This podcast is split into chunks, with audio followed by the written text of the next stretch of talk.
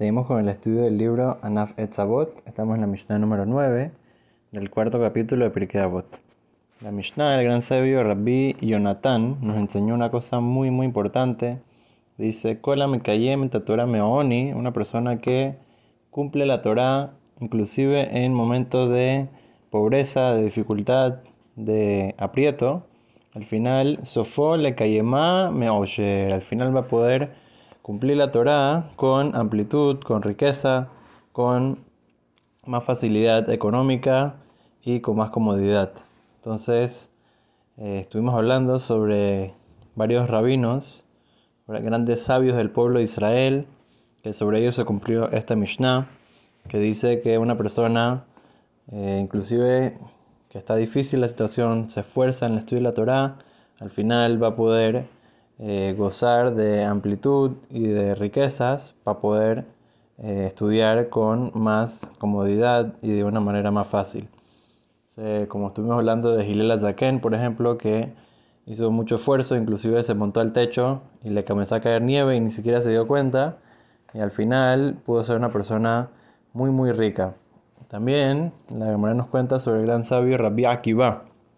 Dice que cuando él se casó, cuando ya tenía 40 años y comenzó a estudiar Torah, estaba en una situación muy difícil y dice que estaba en una pobreza tan grande que lo que él podía recolectar en, el campo, lo único que, tenía para recolectar, y su situación era que podía recolectar un poquito de, paja, un poco de, de, maderita por ahí. Entonces, ¿qué hacía? Utilizaba parte de los palitos de la paja para eh, venderla y poder comprar un poquito de pan, algo de comida para, para comer él y su familia. Y después el resto lo utilizaban para prender un poco de fuego y así poder eh, calentar un poco la casa, para poder dormir, así eh, ni siquiera tenían almohadas, no tenían mantas, sábanas, nada, tenían que dormir así con un poquito de paja y así, y dormían encima ahí y eso era su, su, cama, su almohada. Entonces dice que en la mañana se tenían que levantar y tenían que sacarse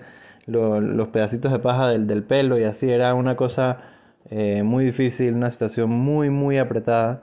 Y al final, como sabemos, Rabbi Akiva nos cuenta la Gemara que por seis diferentes razones se hizo multi multimillonario. seis diferentes cuentos, los cuales Rabbi Akiva se hizo muy muy rico, tenía muchísima plata y podía ayudar a muchas más personas, inclusive en su juventud Rabbi Akiva le había dicho a su esposa que si él podía, él le quería regalar a ella un Yerushalayim Shel Zahav. ¿Qué significa eso?